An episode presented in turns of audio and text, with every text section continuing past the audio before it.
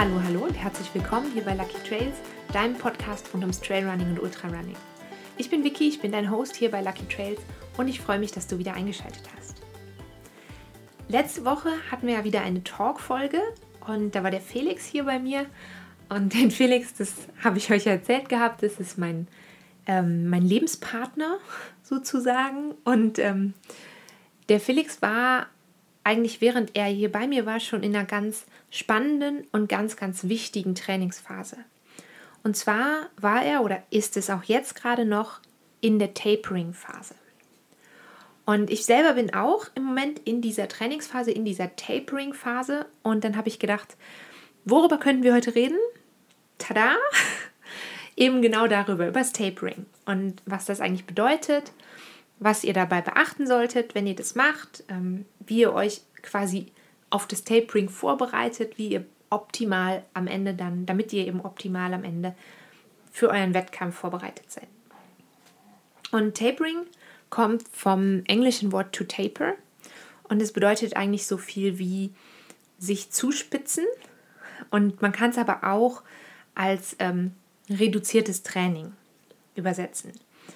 Ähm, also das ist eigentlich die Reduktion von deinem Trainingsumfang kurz vor oder etwas länger vor, da kommen wir gleich nochmal zu, eben vor einer großen Ausdauerbelastung. Also eben vor deinem Rennen. Und dieser Umfang, diese, der, der Umfang der Reduktion, das hört sich lustig an, also der Umfang der Reduktion, der wird eigentlich sehr, sehr unterschiedlich von jedem Läufer gehandhabt und es gibt da eigentlich nicht so eine richtig feste Regel oder so richtig feste Prozentsätze, an denen du dich halten kannst. Aber du kannst eben sagen, je länger du dich vorbereitet hast, desto länger ist vermutlich auch die Tapering-Phase.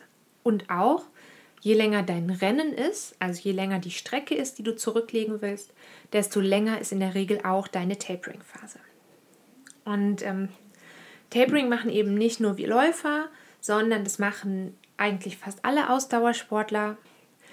Im Amateurbereich pausieren manche auch wirklich tagelang und machen gar keinen, gar keinen Sport mehr, gar keine Belastung mehr. Ich mache das ein bisschen anders. Ich mache wirklich ein sehr gezieltes, reduziertes Training. Und da erzähle ich euch gleich noch ein bisschen mehr, wie genau oder wohin genau ich mich quasi reduziere. Wenn du jetzt, falls du aus einem anderen Sportbereich kommst und dich aber trotzdem fürs Thema Tapering interessierst, also das, was ich, was ich erzähle, was ich für euch zusammengestellt habe, das gilt eben tatsächlich für Ausdauersportler. Und wenn du jetzt eine Sportart machst, wo die Belastung kürzer, aber dafür extrem intensiv ist, also das könnte zum Beispiel Hürdenlauf sein, oder wenn du nicht läufst, könnte das zum Beispiel auch ähm, Gewichtheben sein. Dann dauern normalerweise die Tapering-Perioden noch länger als bei einem Ausdauersportler ganz oft, was auch noch dazu gehört, eben nicht nur das Reduzieren von deiner, von deiner Trainingsleistung, von deiner Laufleistung, von deinen Distanzen. Ähm, ganz, gehören auch noch so ein paar andere Sachen dazu. Also zum Beispiel die Ernährung. Ganz klassisch, viele Leute machen dann eben Carboloading, also essen extrem viele Kohlenhydrate. Ich persönlich muss da immer ein bisschen aufpassen, weil ich oft das Gefühl habe, das bläht mich so auf und das, dann fühle ich mich so gebremst. Ähm, aber eben auch ähm, der Schlaf gehört natürlich auch dazu, dass du wirklich darauf achtest, dass du sowieso während deines ganzen Trainings, aber eben auch ähm, in der Tapering-Phase besonders gut und besonders viel schläfst. Mein Tapering, meine Tapering-Phase, in der ich aktuell bin, die dauert diesmal fast zwei Wochen. Die dauert zwei Wochen, weil sich das für mich aktuell gut anfühlt. Man, ich weiß, das ist ein blöder Tipp, aber du lernst das mit der Zeit, das einzuschätzen. Und dann kommt bei mir eben auch noch dazu, wir hatten ja durch die Adoption vom Finn hier zu Hause ein paar sehr, sehr intensive Wochen. Die waren, ich bin auch gelaufen und die waren aber auch abseits vom Laufen, waren das anstrengende Wochen. Und das ist ganz wichtig, zumindest für mich, dass ich das mit, mit bedenke und mit in mein Tapering und mit in mein Training bedenke. Wenn ich anstrengende Tage auf der Arbeit habe, dann hier zu Hause eben plötzlich mit beiden Hunden handeln muss. Gucken muss, dass es allen gut geht und ähm, tausend Dinge quasi auf mich einstürzen, dann wirkt sich das auf mein Training aus. Das ist so. für mich haben sich eben diese zwei Wochen so vom Gefühl her war das quasi richtig. Für dich ist aber jetzt ganz wichtig zu wissen, du kannst jetzt nicht eins zu eins für dich auch sagen, okay, zwei Wochen, perfekt, hat die Wiki gesagt, mache ich jetzt so. Das ist sehr schön, wenn du das machen willst, aber du kannst eben nicht sagen, Tapering dauert immer x Tage oder x Wochen. Oder es dauert immer so und so viel Prozent von deiner Trainingszeit. Weil das eben super viel damit zu tun hat, wie viel hast du vorher trainiert, ähm, wie intensiv, wie hart hast du trainiert? Und natürlich eben auch, wie geht es dir ansonsten körperlich. Was du wohl sagen kannst, ist eben dieses, je länger dein Wettkampf ist, desto länger dauert in der Regel die Tapering-Phase. Also kannst du dir denken, für einen 10-Kilometer-Lauf machst du eigentlich weniger Tapering als für einen Halbmarathon oder für einen Marathon. Und für einen Ultramarathon machst du dann dementsprechend in der Regel nochmal eine längere Tapering-Phase. Bevor wir uns jetzt angucken, was machst du oder was machst du eben genau nicht in dieser Phase, ähm, warum solltest du das machen? Während des Taperings erholt sich dein Körper und kann zum Beispiel kleine Mikroverletzungen an den Muskeln heilen und du füllst eben vor allem deine Energievorräte wieder auf.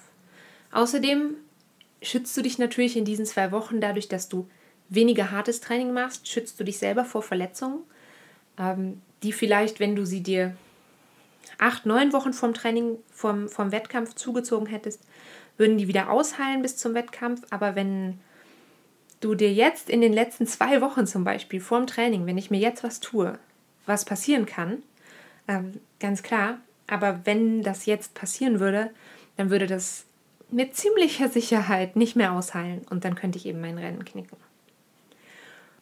Diese Geschichte mit dem, ich sag mal, Energievorräte wieder auf, auffüllen, sich wieder fit und frisch fühlen, das kennst du eigentlich schon. Und zwar, wenn du schon länger bei Lucky Trails dabei bist, dann kennst du das schon aus Folge 2. Nämlich als wir, war das Folge 2? Ja, doch, Folge 2. Ähm, nämlich als wir über Trainingspläne gesprochen haben. Jetzt bin ich gerade total unsicher, ob das Trainingspläne war. Äh, also Trainingspläne war das, aber ob das Folge 2 war? Ja, ich glaube schon. Ähm, also gut. Ähm, Tapering ist eigentlich vergleichbar mit deinen Rest Days in den einzelnen Belastungswochen oder auch mit diesen Restwochen. Nochmal kurz zur Erinnerung. Das Modell vom Trainingsplan, was ich als für euch als Einsteigermodell vorgestellt habe, das basierte auf zwei bis drei Belastungswochen und einer bis anderthalb Restwochen.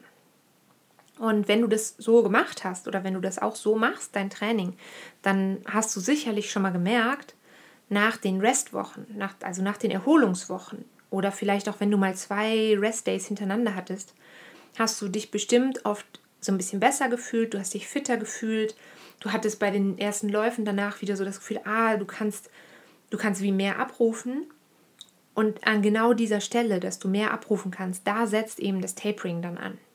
Nämlich genau in diesem, okay, Körper runterfahren, alles erholt sich, alle Muskeln sind danach frisch und, und fit und jetzt kannst du wirklich Vollgas geben. Und ähm, genau, das ist das, was, weshalb du Tapering machen solltest.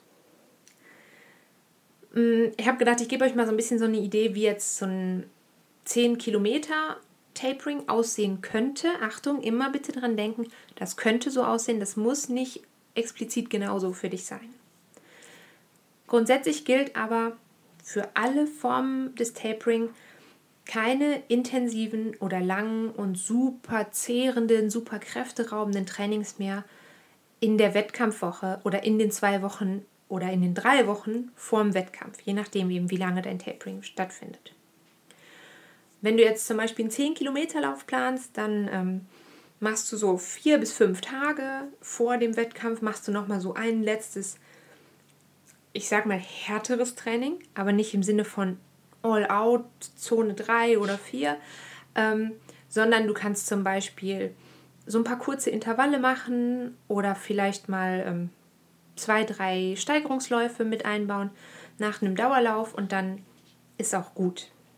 Und insgesamt, wenn du jetzt die eine Woche Tapering genommen hast, kannst du noch zwei bis drei lockere, kürzere Dauerläufe reinbringen in, den, in der letzten Woche einfach, um deine Form zu halten. Und ganz wichtig, diese Ruhetage gut verteilen. Und wirklich am vorletzten Tag vor dem Wettkampf wirklich einen Ruhetag einlegen und nichts machen. Und du kannst am Tag vor dem Wettkampf hm, vielleicht noch ein bisschen was, was ganz Lockeres machen. Also wenn du jetzt zum Beispiel 10 Kilometer hast, ähm, dann gehst du vielleicht noch mal so 20, 30 Minuten ganz locker ein bisschen joggen. Ähm, machst vielleicht noch mal zwei, drei kurze äh, Sprints, ähm, aber wirklich mehr nicht. Dann ist wirklich gut. Und wenn du jetzt eine längere Strecke machst, also einen Halbmarathon, einen Marathon, einen Ultramarathon, dann ähm, passt du diese längeren, passt du dein Tapering eben auf diese längeren Strecken an. Ihr wisst es schon, ich mache eben am nächsten, übernächsten Samstag, also am 25. Juli, stehe ich hoffentlich, hoffentlich, hoffentlich fit und gesund an der Startlinie zum Swiss Alpine Davos. Und ähm, ich habe jetzt eben zwei Rest, zwei Tapering-Wochen eingebaut. Und ähm, in der ersten Woche, jetzt gerade bin ich in der ersten Woche, habe ich ähm, verteilt über die Woche verschiedene Trainings. Ich habe noch einmal relativ harte Intervalle, die habe ich gestern schon gemacht. Und jetzt geht es eigentlich runter mit dem Training. Das heißt, ich habe insgesamt über diese Woche verteilt zwei Rest Days. Ich mache noch zwei kurze Läufe. Ähm, zur Erinnerung, also ich habe eben 70, ja nicht ganz 70, 68 Kilometer vor mir. Ich mache zwei kurze Läufe, so zwischen 5 und 8 Kilometern. Ich werde noch einen wirklich lockeren, entspannten Trailrun machen, 16 Kilometer ungefähr. Vielleicht auch weniger, das kommt ein bisschen an dem Tag drauf an. Und ich werde versuchen, noch einen Tag Active Recovery einzubauen. Oder wenn ich irgendwie merke, hm, passt nicht so recht, dann werde ich einfach noch einen Rest Day einbauen. Für mich wird diese Woche recht speziell, weil ähm, ich ja auch am kommenden Samstag den Felix, den ihr eben aus letzter Folge schon kennt, den werde ich ja begleiten bei seinem 100-Kilometer-Lauf.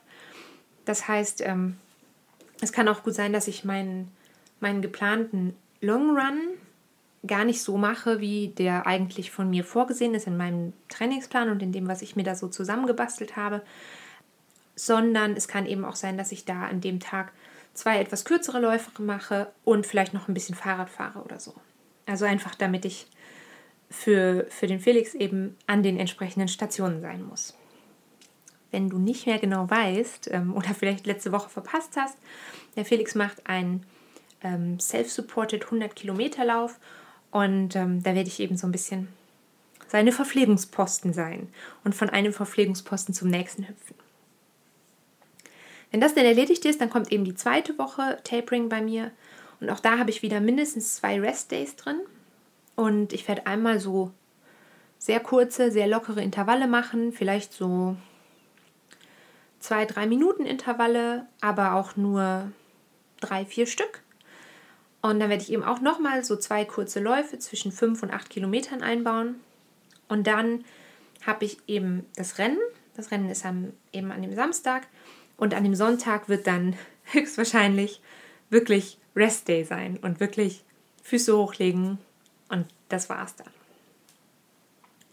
Was ich ganz wichtig finde, ist, dass du, dass du eben dran denkst, auch wenn sich das jetzt vielleicht für dich nach einem so anhört, so ja, das könnte auch zu mir passen, das kann total gut zu dir passen, diese Art des Taperings, aber es ist ganz wichtig, dass du wirklich darauf achtest, was dein Körper dir sagen will und wie du dich fühlst. Und du kannst dir auch, das kannst du sowieso immer, auch wirklich was Gutes tun. Also zum Beispiel, du könntest zur Massage gehen oder in die Sauna oder ins Dampfbad oder irgendwas, was sich gut für dich anfühlt.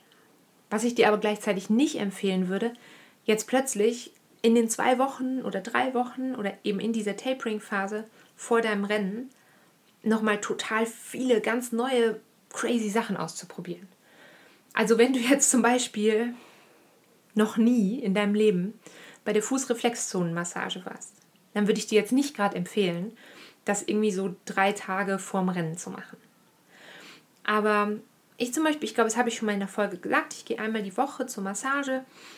Einfach, das tut mir total gut und ähm, meine Masseurin, die Manuela, Manuela, falls du zuhörst, äh, vielen Dank dass du dich immer so gut um mich kümmerst. Ähm, die weiß halt schon wirklich so ganz genau, wo sind meine, meine Schwachpunkte, wo müssen wir immer ein bisschen mehr drauf achten. Und ähm, morgen zum Beispiel, also oder heute, jetzt gerade vielleicht, während du die Folge hörst, ähm, gehe ich auch noch ein letztes Mal vorm Rennen, weil ich danach eben in den Ferien bin. Aber ich denke mal, ich werde einfach so ein bisschen die Muskeln lockern lassen, dass ich gut in die Woche gehe. Aber eben, wie gesagt, wenn du sowas vorher noch nie gemacht hast, dann würde ich dir nicht empfehlen, das direkt in der Woche zu machen. Einfach weil du nicht, wenn du nicht genau weißt, wie dein Körper dann reagiert, dann könnte das, das muss nicht, aber es könnte dann nach hinten losgehen. Was ich auch noch mache, ich achte so ein bisschen darauf, dass ich nicht jetzt plötzlich total ungewöhnlich esse. Ich habe eben schon mal gesagt, eben dieses Carboloading, was viele Läufer machen, ich esse so schon. Ich habe eine ganze Zeit lang nicht viele Kohlenhydrate gegessen. Ich habe aber gemerkt, so, mh, so ganz die beste Idee für Ausdauersportler ist das nicht. Aber ich versuche jetzt zum Beispiel schon, dass ich eher so das esse über den Tag und auch nicht plötzlich total anderes Frühstück mache. Ähm, eben als das, was ich jetzt auch in den letzten Monaten gemacht habe. Jetzt gerade in dieser Minute ist das manchmal ein bisschen schwierig.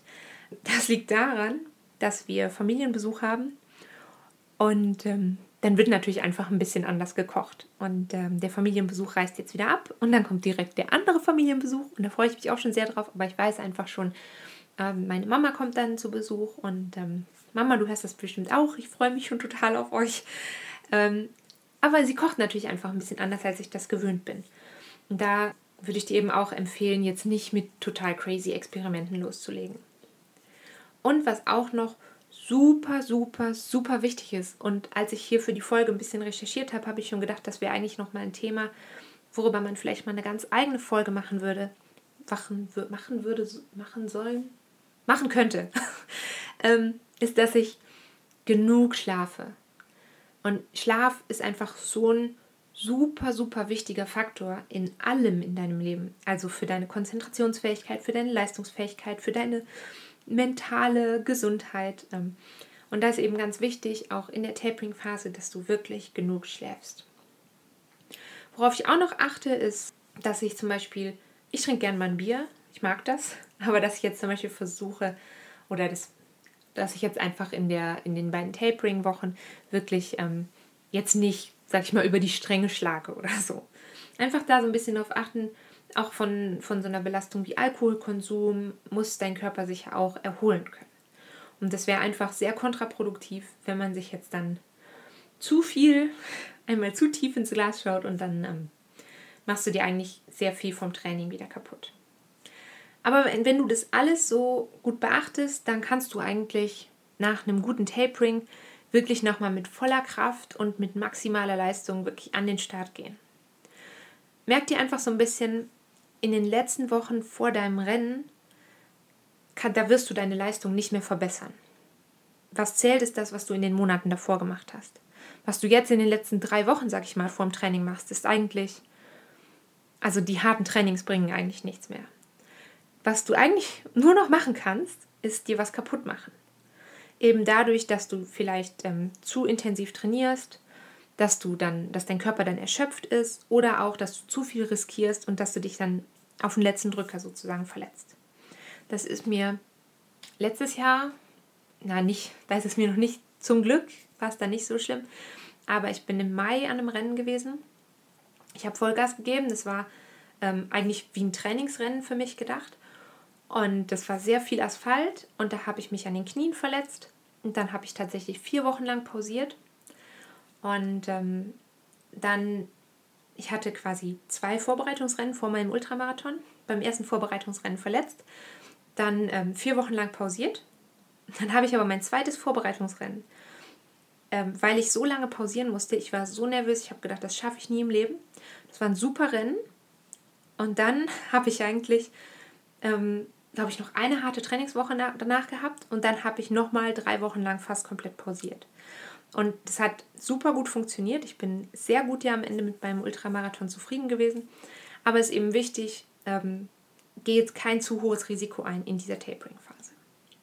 Und wenn du das alles beachtest, dann ist die Wahrscheinlichkeit, dass du wirklich mit ich sag mal, mit voller Kraft, mit aller Energie, mit allem, was du kannst, mit deiner vollen Leistungsfähigkeit an den Start gehst, dann ist das auf jeden Fall ziemlich gegeben. Ähm, bevor wir uns verabschieden hier voneinander, bringe ich dir natürlich noch einen Trail-Tipp mit diese Woche. Und mein Trail-Tipp, da muss ich jetzt gestehen, ich bin jetzt nicht so mega kreativ mit der Region diesmal. Letzte Woche gab es ja schon einen Trail-Tipp ähm, über 33 Kilometer an der Lenk im Simmental.